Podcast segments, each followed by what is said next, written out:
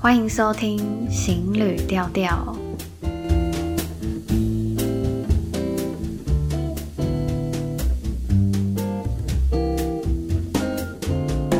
Hello，大家好，我是 Shell。大家最近过得还好吗？有吃很多粽子吗？嗯，我这一集想要和大家聊聊的是有关于大象，因为曾经有几个旅行，可能曾经让我有几个经验，有更认识大象的机会。那希望可以借由这里和大家做分享。相信前一阵子许多人都有看到一个很大的国际新闻，是有关于印度的一只怀孕的大象妈妈吃到了可能是农民所放置的凤梨炸弹。后来在体内爆炸而死亡。那在看到新闻的那几天，其实有一点点惊讶，是国际大新闻，甚至有许多的公众人物做新闻的分享。不知道有可能是因为太残忍，或是因为是两条生命，所以造成如此大的轰动。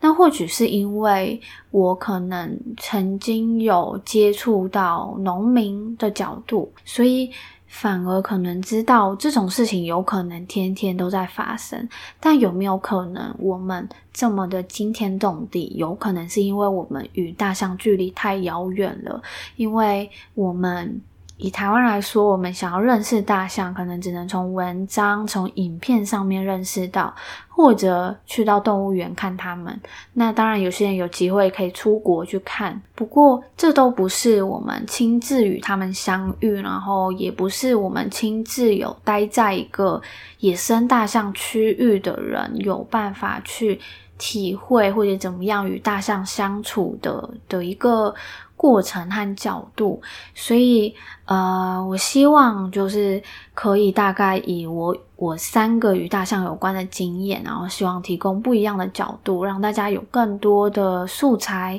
可以做更深入的讨论。其实我曾经啊，在还没有接触过大象的时候，我一直一直很想要去认识大象，因为曾经看到可能不管是东南亚或南亚，有非常多的寺庙。或宗教的寺庙面前，就是都会有大象的雕像啊，然后甚至就是有非常多的，不管是神话、宗教，或是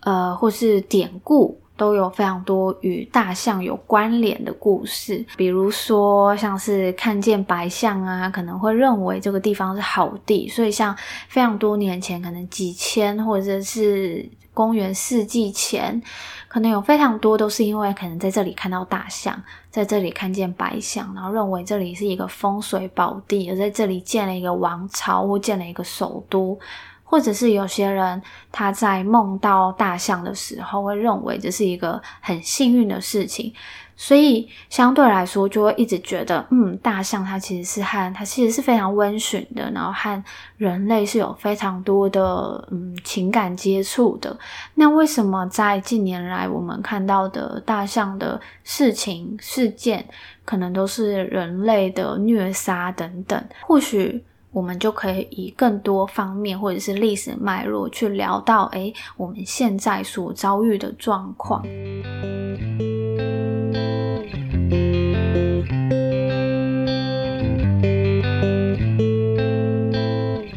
一次啊，是在斯里兰卡的国家公园看大象。那其实，在去之前呢，我是要离开一个斯里兰卡的朋友之前，我我拿着地图给他看，我说：“哎，这有哪些地区是可以看到野生大象的吗？”我嗯，我知道有大象孤儿院，但是我想要去更天然的，我我可以去哪里可以看到野生大象吗？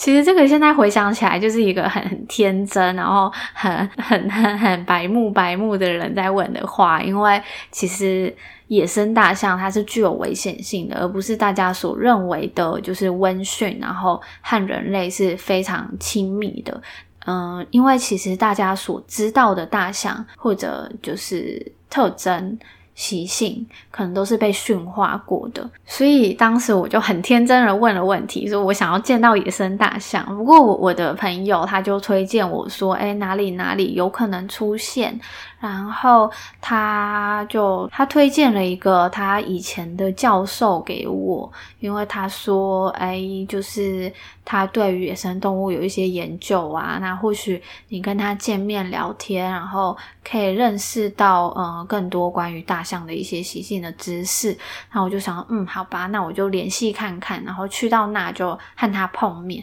那不过他当然没有带我去到处晃，然后找野生大象，他还是决定带我去国家公园里面看大象。那去国家公园呢，是要坐吉普车进去的，路程中也是非常的非常的野生。比如说我站着的时候，有可能开到某些路段，我是会撞到树枝，所以头要注意一下。然后也会看到一些诶爬虫类的动物。那幸运的话，甚至可以在看到丛林有独自行走的大象。那其实啊，大象基本上是群居的动物，会看到独自行走的大象，基本上都是雄象。那为什么呢？因为大象在群体之间呢、啊，它们基本上妈妈母象。和小象基本上都会在一起的，然后他们也不会觉得说，诶，我是妈妈，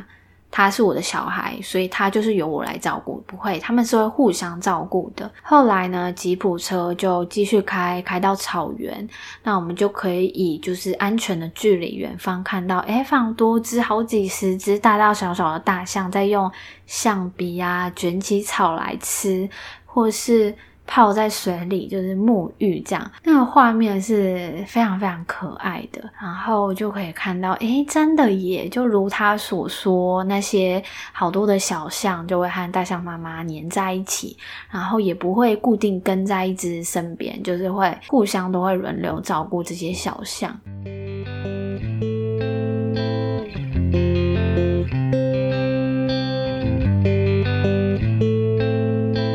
第二个呢，是我曾经在泰国美索参加一个大象营。那美索在哪里呢？是泰国西部与缅甸交界的一个边境城市。为什么会去到那里？因为我当时在泰北骑车旅行，然后我记得是有一天在南邦府的时候，我在某一个青旅里面，然后看到一个大象营的 DM，然后我翻开一看，就发现，诶内容很吸引我诶，然后我马上就联络了联络人，然后隔天我就驱车前往。那距离其实有一段距离哦，大概要两百多公里。那其实我预计大概是四个小时左右可以到，但其实我后来骑了七个小时，原因是因为连接美索的山路刚好在拓宽和整修，或者是水土保持等等的等等的工程，所以持续好几十公里的石头路啊，就是非常的颠簸。然后那种石头路不是说小小的石头路，可能。奇怪一点就好。那个石头路就是石头是非常大块的，因为他们可能刚刚炸过，然后就是整个路面是非常不好的，所以我机车骑起来是非常非常的不稳。然后我常常是停下来让后面的汽车先过，然后自己再以超级慢的速度慢慢慢慢慢慢骑。后来终于到了美索，然后我在预定的时间到了大象营的集合地点，然后在那里坐了一下，创办人就告告诉我说：“诶，今天其实只有你一个人哦。”啊我就非常的惊讶，说：“哇，比我想象中的少，而且甚至只有我一个人。”然后他还是愿意开这个大象营。我还记得我在等待那个空间，它的墙壁有放了一个世界地图，然后他就拿了一个小小的旗子让我去上面插旗。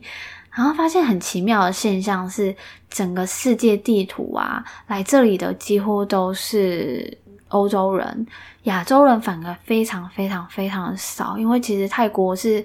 算是亚洲的很中心的地方，但是亚洲人却是非常少来到美美索这个地方。我记得我要查台湾的时候，就看到诶，台湾有一个旗子诶，表示前面也有人来过。然后我问了一下，他就说哦，那是之前有 NGO 的人刚好在附近，所以他们就在有空的时候来过来这里参加。但过来旅行的你是第一个哦。那后来呢，他就接着我就开着他的车，然后我们到。到达山区。到了山区的时候，再有一个部落里的一个年轻男孩子开着田野货车载我们进去大象营区。那个田野货车应该怎么讲呢？就是一种矮矮的，然后它后面就是可以载一些就是农作物啊，然后前面他坐的地方基本上就是只有那种引擎。不知道大家可不可以想象那那一个那个画面？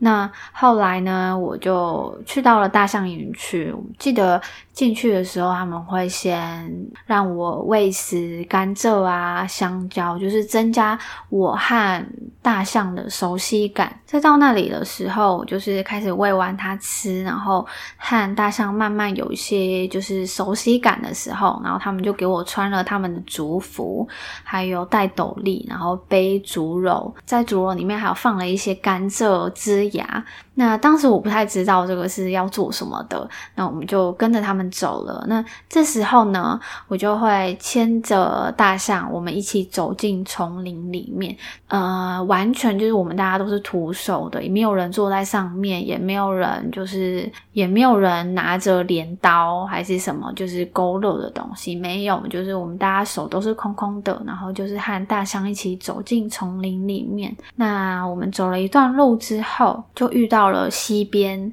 然后溪边大象就会很开心的，就会走下去玩水。那溪边当然比较小，然后他们就会开始就是吸水，然后。把自己全身喷得湿湿的，然后甚至我靠近的时候，大象它就会把那个水柱啊喷向我，它是完全没有管我，就是诶我的手上还拿着手机什么，它就是往我身上就是大喷，而且那个是那个是有有有冲击力的哦，而且它不止把我喷了一下，所以我身上也被它玩湿了。那后来就是它玩得很开心之后呢，我们就是再继续往丛林里面走。然后走一走，走着走之后，就遇到一个小湖，然后他又会很开心的走下去，因为这个小湖里面就是泥土是比较多的，然后他们就可以开始做泥浴。那为什么大象喜欢做泥浴，或者做泥浴来讲对大象是这么重要？因为其实。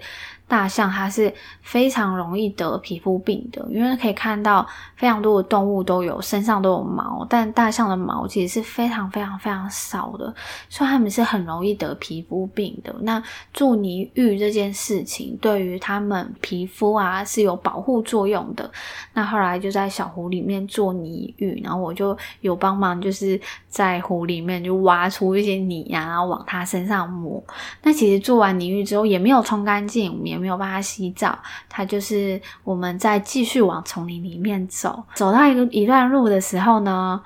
我们随行的那些小男孩啊，就是创办人啊，他们就开始教我怎么样，就是。清一些杂草，我们就拿着就是那个那个器材，那我们就开始除杂草，然后挖土，然后把我刚刚不知道要做什么竹绿竹绿里面的甘蔗枝芽种下去。这个意义就是有点像是教育我们说，哎，其实大象它的需要的食物是非常多的。那当然我，我们在喂食它们之余，也是要知道说，哎，其实我们在也是在就是照顾这边。这片丛林就是让他们是继续有东西吃的。那种完甘蔗之后，我们又慢慢走，慢慢走，慢慢走，慢慢走，回到了大象营区。然后呢，我们开始做什么？我们开始做维他命。大象的维他命是什么呢？我记得大象为什么想需要吃维他命？因为其实大象啊，他们的。脚底啊，你可以想想看，它一个身体这么庞大，然后靠着四只脚在走，而且大象走路的范围基本上都是丛林嘛，或者是草原，所以那个磨损的程度是非常大的。那维他命对他们来讲是一个很好的东西，但是他们不太喜欢吃维他命，那怎么办？我们就会，我们那时候大概是加了一点维他命，然后可能加了一点麦。然后再加了一点香蕉，然后他们就做了一个器具，我就是只要在上面踩它是一种就是杠杆原理，然后我踩那个东西就会翘起来，我放松它就会下下去，然后就有点倒的作用，就把那些东西都倒在一起，全部捣碎之后呢，我们会就会做成一球一球，就变成大象的维他命，可以喂它们吃。那做完维他命还没有结束哦，大家知道我还要去帮它做什么吗？我还要去帮大象捡便便。诶，大象的便便是非常非常非常多的哦，然后可是大象的便便是不太臭的，而且它的纤维质是非常多的，所以当然大家会知道说，诶，有些地方或有些观光区会制作大象的纸材，这就，是因为大象啊，它们一天要吃非常多的食物，但是它们吸收的可能是只有百分之四十。百分之六十都会排出，所以他们一天的粪便量是非常非常大的。然后那时候就帮他们捡了好多好多的大象便便。结束之后啊，他们就会就是煮了一些饭，然后我们坐在一个就是很大自然的一个算是木屋嘛，嗯，就是那种小小的露天木屋。然后我们坐在楼上，然后一起吃一些他们煮里的食物。那我记得吃完之后，呃，这个创办人，然后还带着两个小男孩，然后我们一起去咖啡厅。为什么我一直说他们是小男孩？因为其实在这个地方，他们是非常非常的嗯偏乡的，然后这些小孩子他们的没有办法读到非常多的教育，因为。就是家里都是非常辛苦，然后收入也没有很高，所以基本上以视觉上来讲，我觉得他们都应该都是只有十几岁，但是他们是非常的腼腆，就是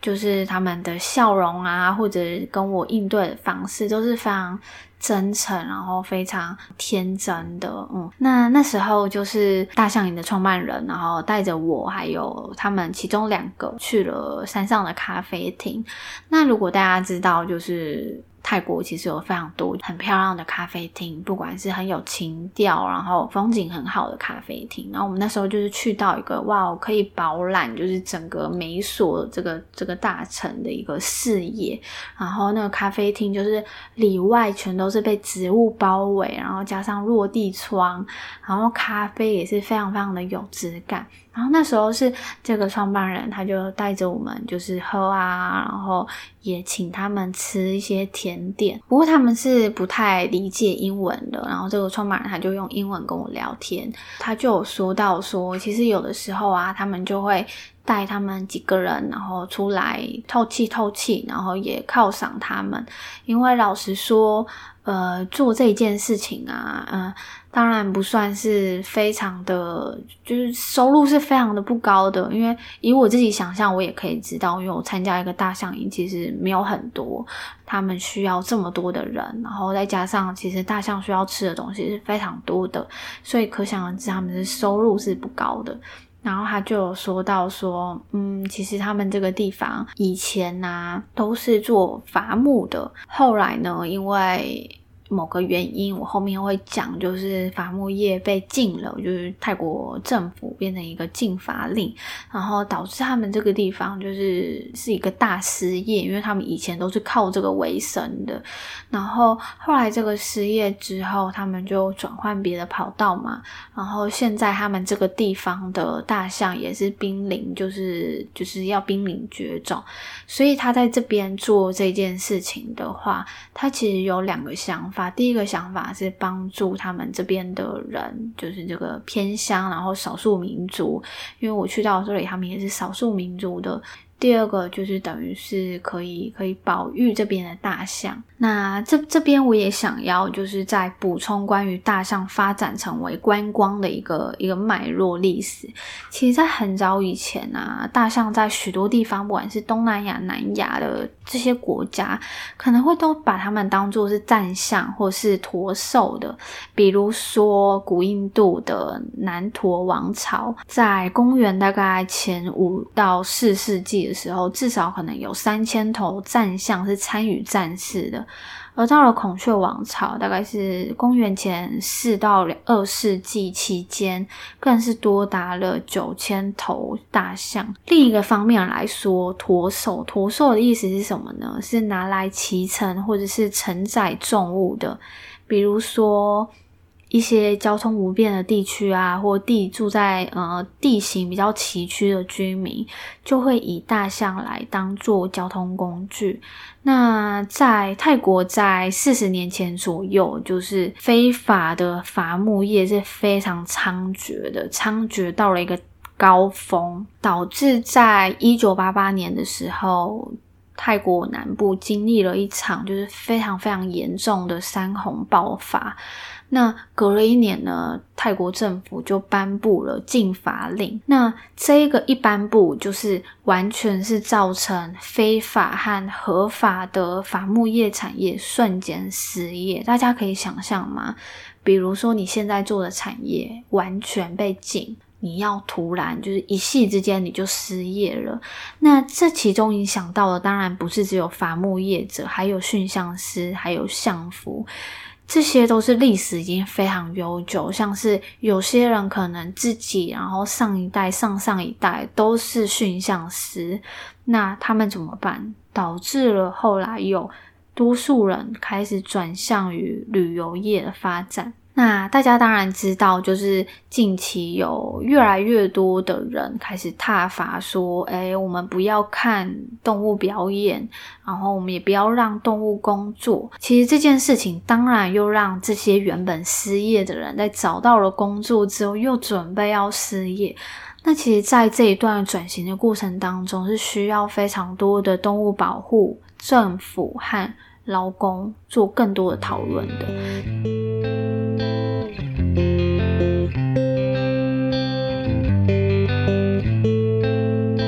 最后一个呢，是我曾经住在斯里兰卡的一个农村。那那个区域呢，是会有野生大象在居民生活环境中出现的。记得有一个晚上，和我和我差不多年纪的那个的一个女生。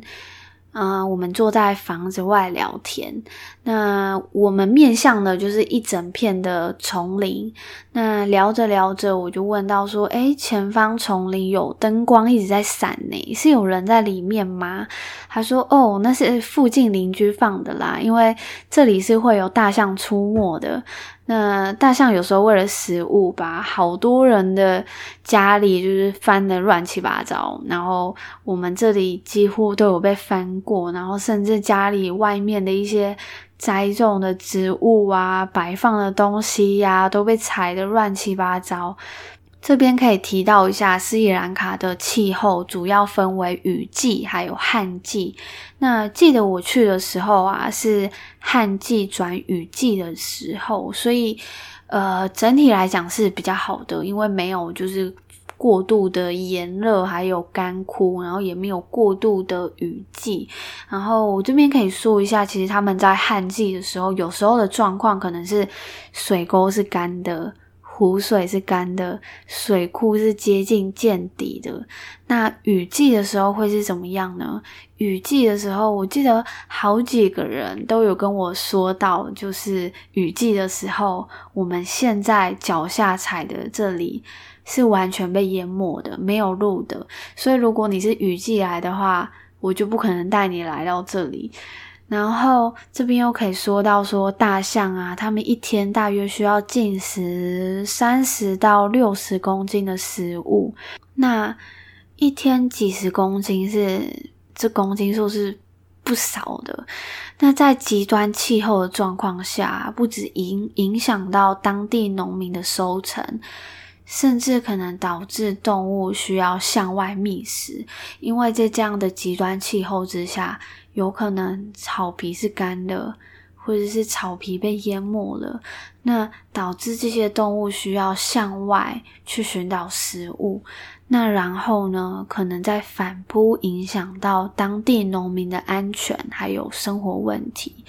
所以，当生存空间啊的改变，或是地球极端气候的发生，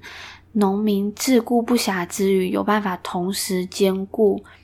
动物生存的权利吗？这个问题可能会变得有点复杂，或者有可能与我们的距离好像更近一点了。那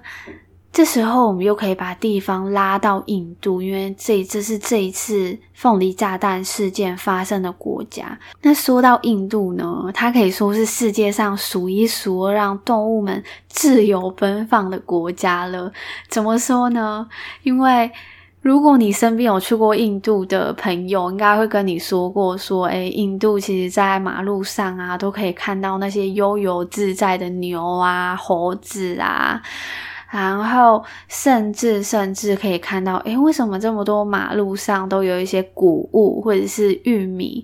就是因为他们甚至有些人会在呃会在地上泼洒一些这些东西，因为呢会有一些野生的鸽子啊、鸟类啊来吃那些食物。那如果以我们的方向，就会想说，诶，我们对于鸽子的印象不就是赛鸽，不然就是当成宠物，然后怎么会有人就是会有那种野生的鸽子，然后会有人去撒在那边，然后让那些其他野生的动物来吃？但是在印度就是这样的情况，可能是因为他们的社会文化还有宗教信仰的关系，所以他们在。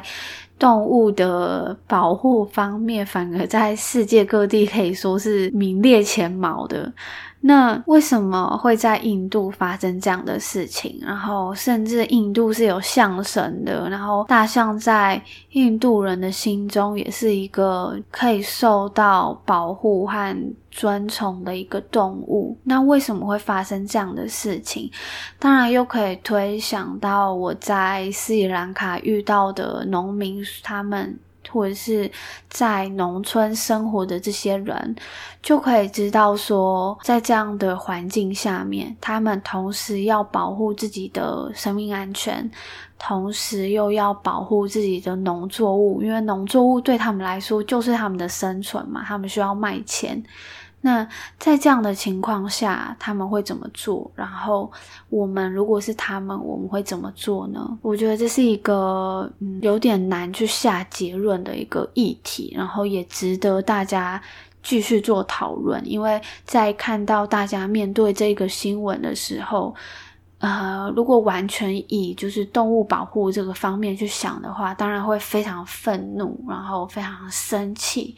但是我们去了解这个面相的时候，我们又可以以不一样的方向去探讨。那这一集就先聊到这里喽，希望没有太过于严肃，就是希望可以带给大家认识关于大象，但是又可以在认识大象的过程中，然后也也了解到，当遇到不同面相的时候，我们可能会有不一样的角度。因为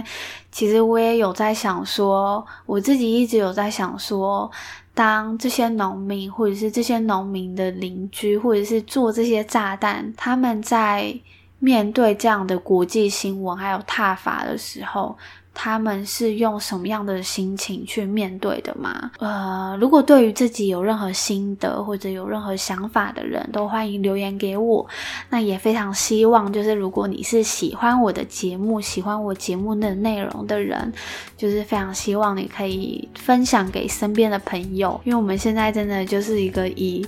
热情在制作制作内容，然后。